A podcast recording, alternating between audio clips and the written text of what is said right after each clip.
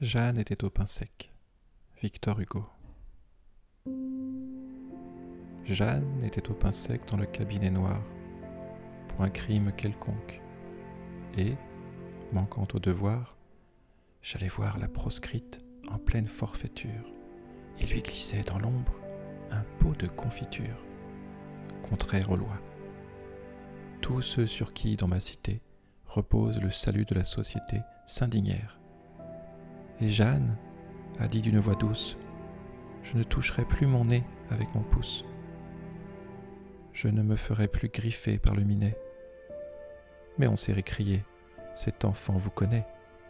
Elle sait à quel point vous êtes faible et lâche. Elle vous voit toujours rire quand on se fâche. Pas de gouvernement possible. À chaque instant, l'ordre est troublé par vous.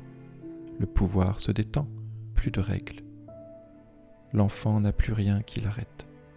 Vous démolissez tout. Et j'ai baissé la tête.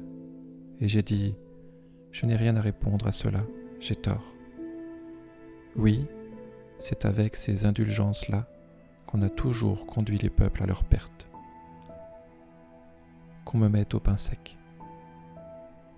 Vous le méritez, certes, on vous y mettra.